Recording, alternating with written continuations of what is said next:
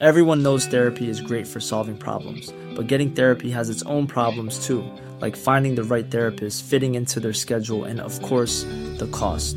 Well, BetterHelp can solve those problems. It's totally online and built around your schedule. It's surprisingly affordable too. Connect with a credentialed therapist by phone, video, or online chat, all from the comfort of your home. Visit betterhelp.com to learn more and save 10% on your first month. That's BetterHelp, H E L P. Hey, it's Ryan Reynolds, and I'm here with Keith, co star of my upcoming film, If, only in theaters, May 17th. Do you want to tell people the big news? All right, I'll do it. Sign up now and you'll get unlimited for $15 a month in six months of Paramount Plus Essential Plan on us. Mintmobile.com slash switch. Upfront payment of $45 equivalent to $15 per month. Unlimited over 40 gigabytes per month. Face lower speeds. Videos at 480p. Active Mint customers by 531.24 get six months of Paramount Plus Essential Plan. Auto renews after six months. Offer ends May 31st, 2024. Separate Paramount Plus registration required. Terms and conditions apply if rated PG. Wow. Nice. Yeah. What you're hearing are the sounds of people everywhere putting on Bombas socks, underwear, and t-shirts made from absurdly soft materials that feel like plush clouds. Yeah, that plush.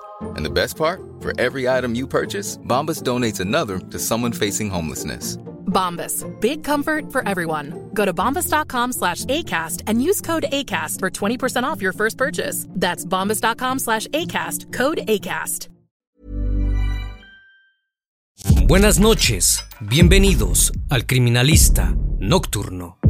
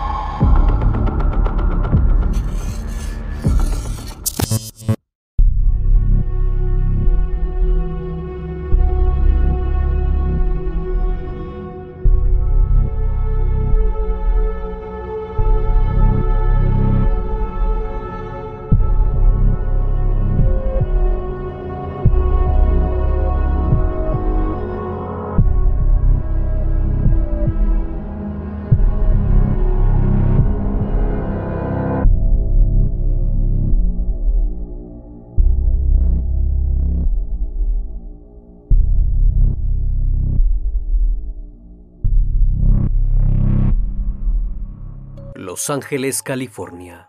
Durante 1985 a 1988, más de una decena de mujeres afroamericanas fueron encontradas en callejones desiertos y cerca de contenedores de basura al sur de Los Ángeles. A pesar de que en algunos casos se encontró ADN, no fue posible encontrar coincidencias. Las bases de datos estatales y federales de delincuentes no arrojaron nada. La policía era incapaz de identificar al sospechoso y los pobladores vivían con el temor de encontrar una nueva víctima, hasta que de la nada todo volvió a la tranquilidad y por un momento los ciudadanos se sintieron aliviados al saber que todo había terminado. Pero inesperadamente 14 años después, en 2002, un nuevo ataque surgió con el mismo modus operandi. Era exactamente el mismo patrón que en las anteriores víctimas por lo que fue llamado el durmiente sombrío. El criminalista nocturno. Todo comenzó el 10 de agosto de 1985, al sur de Los Ángeles. Debra Jackson, de 29 años de edad, quien trabajaba como camarera de cócteles, fue encontrada en un callejón cerca de la avenida Oeste Gay en el área de Vermont Slauson, con tres impactos de bala en el pecho, debajo de una alfombra.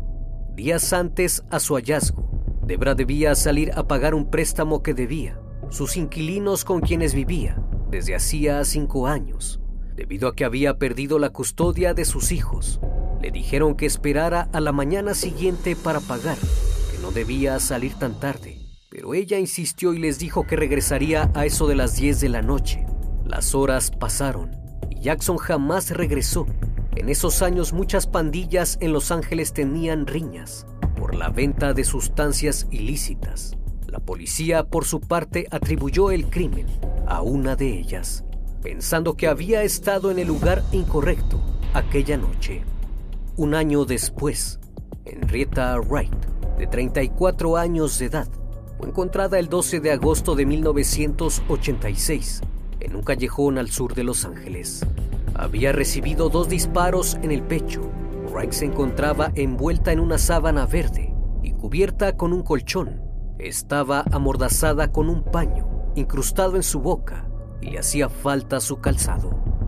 Dos días después, Thomas Style, un hombre afroamericano de 36 años de edad, fue encontrado sin vida el 14 de agosto en una intersección. El análisis de las balas en los tres casos indicó que se utilizó la misma arma para perpetrar los crímenes. Los detectives trabajaron en varias pistas, centrándose en ubicar el arma empleada, pero luego de meses no lograron avances y la investigación se estancó. Hasta que el 10 de enero de 1987, un informante anónimo reportó haber visto cómo arrojaban el cuerpo de una chica a un callejón compartió la matrícula de la camioneta en la que iba el sospechoso. Cuando los oficiales acudieron al lugar del reporte, encontraron el cuerpo de Barbara Ware, de 23 años, quien fue hallada sin vida debajo de un montón de basura en un callejón. Le habían disparado una vez en el pecho con un arma calibre 25. Después del levantamiento, la policía rastreó la matrícula de la camioneta, la cual resultó ser de una iglesia, donde casi cualquier persona podría acceder fácilmente a ella. Al no tener nada más, los detectives consideraron que esa pista los llevaría a un callejón sin salida, así que se cuestionaron sobre aquella llamada, preguntándose cómo sabría la persona que llamó que la víctima era una mujer y cómo vería la matrícula si era un callejón oscuro. Probablemente el que llamó era el asesino únicamente quería desviar la atención dando pistas falsas. De las víctimas se logró recolectar ADN. Sin embargo, a fines de la década de 1980, no había una base de datos nacional de ADN que señalara a un sospechoso. Lo destacable fue que todas las víctimas eran afroamericanas pero la policía consideró que era mejor no difundirlo por motivos raciales y así evitar protestas. El 15 de abril una nueva víctima apareció al sur de California. Bernita Sparks, de 26 años, le dijo a su madre que tenía que ir a la tienda a comprar cigarrillos, pero nunca regresó. La encontraron al día siguiente en un basurero, cubierta de basura, con la camisa y los pantalones desabrochados y sin un zapato. La habían golpeado, estrangulado y le habían disparado en el pecho. El arma empleada era la misma que en los demás crímenes. Solo siete meses después, el primero de noviembre, a pocas horas de haber terminado Halloween, Mary Long, de 26 años, fue encontrada de igual forma con una herida en su pecho y la habían golpeado. Su cuerpo fue hallado detrás de un arbusto en un callejón con los pantalones desabrochados y sin ropa interior. Horas antes la chica le dijo a su madre que iría a una fiesta, pero nunca regresó. La tasa delictiva en California iba en aumento y otros asesinos estaban siendo buscados en el área. Drogadictos y damas de compañía eran encontrados en callejones y en los parques, así como en contenedores de basura. Algunos pobladores estaban molestos con las autoridades pues dijeron que debido al perfil de las víctimas, la policía no le dio la atención que requería el caso. Incluso a pesar de los hallazgos, los vecindarios de afroamericanos nunca fueron advertidos sobre un posible peligro, y eso el asesino lo utilizaba a su favor para seguir haciendo de las suyas, pues hasta el momento había cobrado seis vidas y los investigadores estaban lejos de detenerlo, ya que los ataques continuaron el siguiente año el 30 de enero de 1988, el cuerpo de la Krika Jefferson, de 22 años, encontrado al igual que las otras víctimas. Le habían disparado en el pecho y la habían dejado en un callejón. Fue hallada debajo de un colchón con una servilleta en su rostro que tenía escrita la palabra SIDA. El segundo ataque se produjo el 11 de septiembre. Una nueva víctima apareció. Se trataba de Alicia Alexander de 18 años, quien días antes le había preguntado a su padre si necesitaba algo de la licorería antes de salir de su casa. El cuerpo de la joven fue encontrado debajo de un colchón de espuma azul y el modus operandi se logró apreciar en la misma chica. De la nada un suceso inesperado daría las primeras pistas sobre aquel sujeto.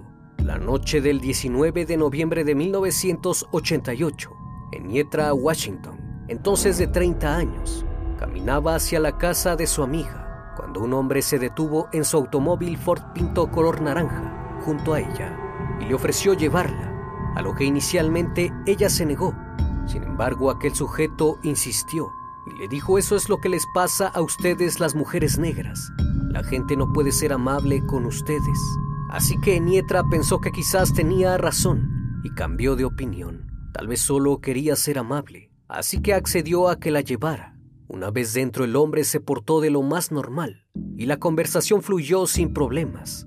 Pero en determinado momento, aquel sujeto en lugar de seguir el camino hacia la dirección donde Washington vivía, dobló a la esquina y su semblante cambió totalmente. Comenzó a llamar a la chica por el nombre de otra persona.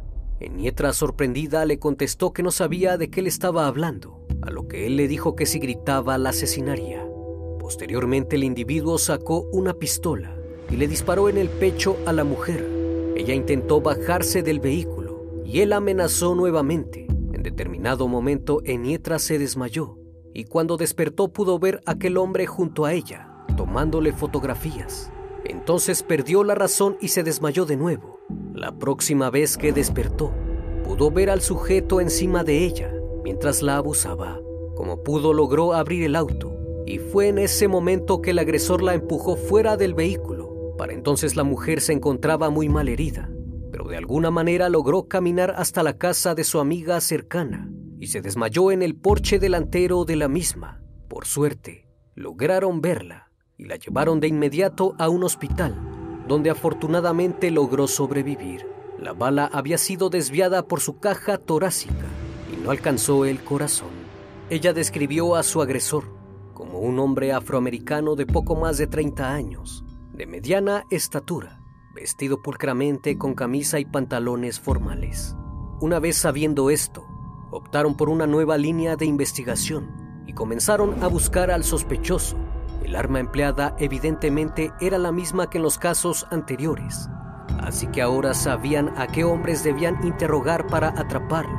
De esta manera crearon también un retrato hablado para ver si alguien lo podía identificar, con la esperanza de generar publicidad y capturarlo. Otro movimiento que implementaron fue la grabación de la llamada hecha a la policía en 1987. Tal vez de esta forma alguien podría reconocer la voz y los llevaría al asesino. Los meses pasaron y no hubo reporte de algún crimen con el mismo modus operandi. El alertar a la población sirvió para que el criminal se detuviera por algún tiempo, debido a que los pobladores sabían que la policía no estaba haciendo nada. La coalición de afroamericanos formó un grupo y comenzaron a difundir información sobre los asesinatos y establecieron una recompensa que condujera al arresto del sujeto. La persecución constante y el apoyo de la gente hicieron que el asesino dejara de operar. Se dejó de tener noticias de nuevos ataques. Sin embargo, aún no lo habían atrapado y los familiares de las víctimas exigían justicia. Los años pasaron, el caso se enfrió y los investigadores pensaron que aquel hombre había fallecido o se había marchado de California. Pero lamentablemente esto no fue así, ya que 14 años después, Princesa Bermux, quien llevaba desaparecida desde el 21 de diciembre de 2001, fue encontrada sin vida el 19 de marzo de 2002. Su cuerpo fue hallado en un callejón, sin prendas y estrangulada, escondida en un arbusto. El ADN encontrado en su cuerpo coincidía con el ADN que se encontró en los cuerpos de las otras víctimas. En la década de los 80, el asesino había regresado y su periodo de enfriamiento había terminado, por lo cual las autoridades comenzaron a llamar al caso el durmiente sombrío. Entonces habían transcurrido muchos años, algo inusual para los investigadores, ya que es muy extraño un periodo de enfriamiento tan largo. A partir de entonces las autoridades se centraron en la investigación para poder detener al agresor que había aterrorizado las calles de Los Ángeles durante tantos años. Pero a pesar del esfuerzo policíaco, no lograron tener un avance significativo en el caso. Y el 11 de julio de 2003, el cuerpo de Valerie Kirby, de 35 años, fue encontrado en un callejón con los mismos patrones de agresión. En un principio el primer sospechoso fue su novio, pero cuando lograron recolectar el ADN y enviarlo al laboratorio, se dieron cuenta que pertenecía al mismo agresor. Los años posteriores no hubo reporte de algún crimen cometido por el durmiente sombrío, hasta que el primero de enero de 2007, un vagabundo encontró el cuerpo de una chica en una bolsa de basura dentro de un contenedor. Se trataba de Janicia Peters, de 25 años, la cual fue asfixiada y privada de la vida de un disparo en la espalda. El asesinato de la chica se vinculó mediante un análisis de ADN a 11 casos sin resolver en Los Ángeles. Los detectives de casos sin resolver anunciaron que en septiembre de 2008 un asesino en serie andaba suelto desde 1985, en parte como respuesta a la presión de las familias de las víctimas y los activistas. Lanzaron una campaña publicitaria para generar pistas. Se reunió a un equipo de trabajo para resolver de una vez por todas los crímenes y se ofreció una recompensa de 500 mil dólares. En diciembre de 2009, la policía de Los Ángeles publicó tres dibujos del boceto policial original del agresor, modificados por la edad que tendría actualmente. Ello se sumó a una conferencia de prensa y a los avances tecnológicos. La policía nuevamente buscaría si el ADN del sospechoso se encontraba ya en la base de datos criminales. A mediados del año 2000, una nueva búsqueda en los registros estatales de delincuentes arrojó una coincidencia parcial. Se trataba de Christopher Franklin, quien había sido arrestado por un caso de armas en el año 2008. Al fin tenían a un sospechoso oficial. Sin embargo, había un problema.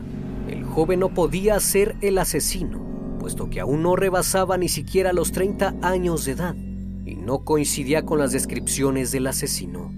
Así que a los investigadores se les ocurrió hacer una búsqueda de ADN familiar y descubrieron que un sujeto llamado Lonnie David Franklin Jr., quien para ese entonces tenía 57 años, podría ser el terrible asesino de California, ya que se ajustaba a la edad y a las características del agresor.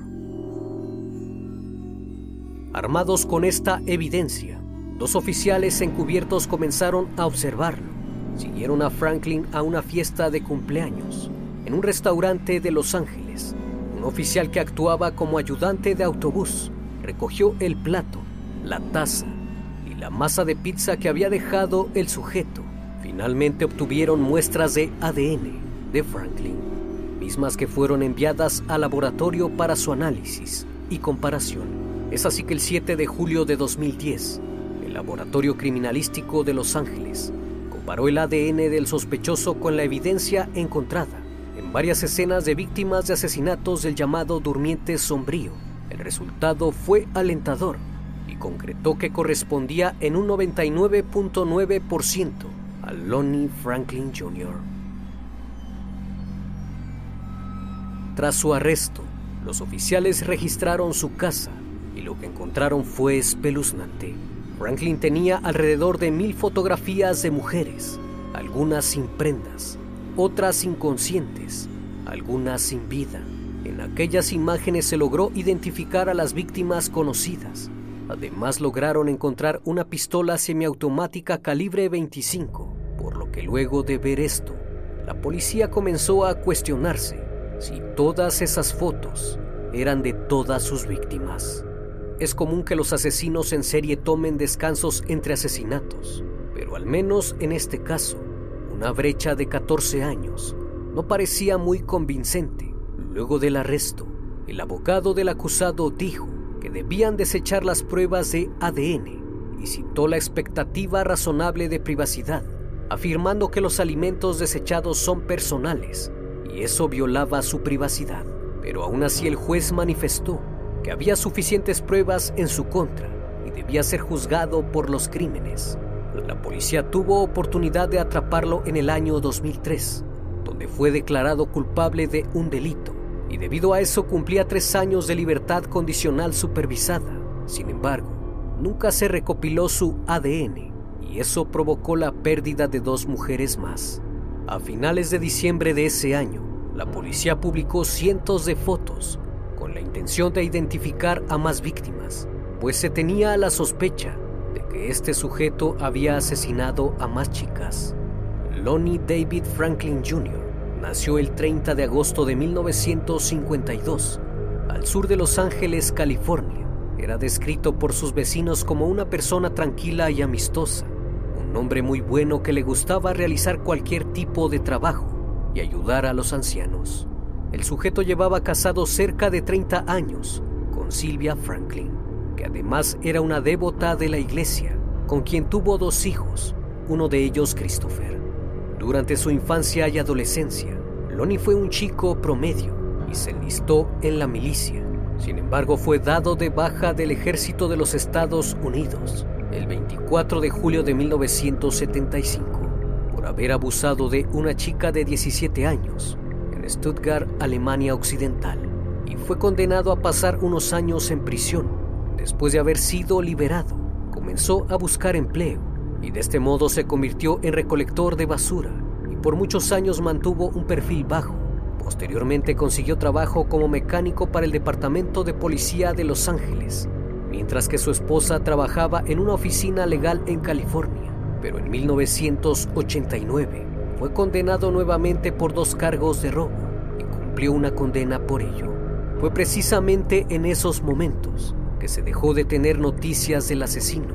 A su salida comenzó a trabajar como mecánico independiente. Arreglaba los autos atrás de su casa y nadie se hubiera imaginado que estaban ante un asesino en serie, pues Franklin era muy amable con las personas aunque algunos de sus conocidos dijeron que tenía un particular odio hacia las damas de compañía. Cuando veía a alguna de ellas, él aseguraba que pronto alguien la asesinaría por ejercer esa actividad. Según la policía, la mayoría de sus víctimas fueron golpeadas y abusadas, mientras que otras fueron estranguladas. Las autoridades también señalaron que disparó a sus víctimas con una pistola calibre 25, misma que coincidía con la encontrada en su casa. En la mayoría de los casos, utilizó el mismo modus operandi. Se acercaba a las chicas con la intención de llevarlas a su lugar de destino. Se mostraba como un hombre cordial, se ganaba su confianza y las víctimas mordían el anzuelo. Una vez dentro bromeaba con ellas, pero de un momento a otro cambiaba su estado de ánimo y comenzaba a gritarles. De pronto sacaba su arma y la accionaba exactamente en el pecho. Después conducía hasta un callejón oscuro y abusaba de ellas. Les tomaba fotografías y finalmente se deshacía de ellas cerca de un contenedor. Tomó seis años construir un juicio contra Franklin. De todos los cargos que se le imputaban, él se declaró inocente y afirmaba fielmente que él no los había cometido. Incluso algunos familiares de las víctimas aseguraron haberlo visto subir a su familiar al auto, pero él negó todo diciendo que eso era mentira y que eran unos descarados. A pesar de que en el juicio se mostró evidencia muy sólida, él seguía diciendo que no lo había hecho. Se catalogó a Franklin como un hombre despiadado y sin remordimientos, que no mostraba ninguna emoción que no valoraba la vida de aquellas mujeres. Fue entonces que el 10 de agosto de 2016, Lonnie Franklin Jr., de 63 años, fue condenado por el asesinato de 10 víctimas comprobables, aunque se le llegó a vincular con 25 casos. Su sentencia finalmente fue la pena de muerte en la prisión estatal de San Quentin en el condado de Marin, en California.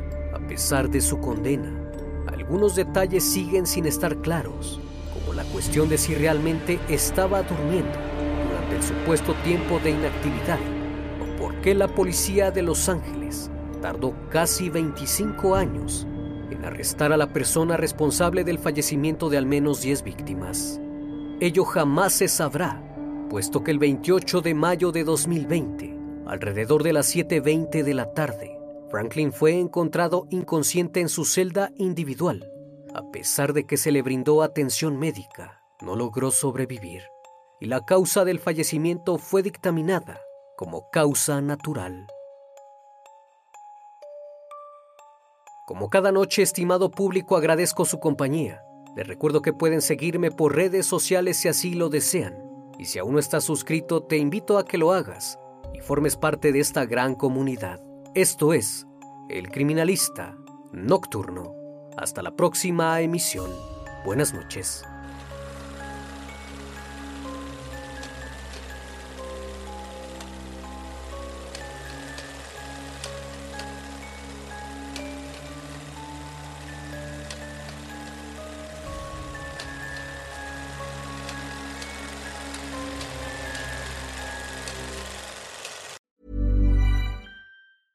Planning for your next trip? Elevate your travel style with Quince. Quince has all the jet setting essentials you'll want for your next getaway, like European linen, premium luggage options, buttery soft Italian leather bags, and so much more. And is all priced at 50 to 80% less than similar brands. Plus, Quince only works with factories that use safe and ethical manufacturing practices. Pack your bags with high-quality essentials you'll be wearing for vacations to come with Quince. Go to quince.com slash pack for free shipping and 365-day returns.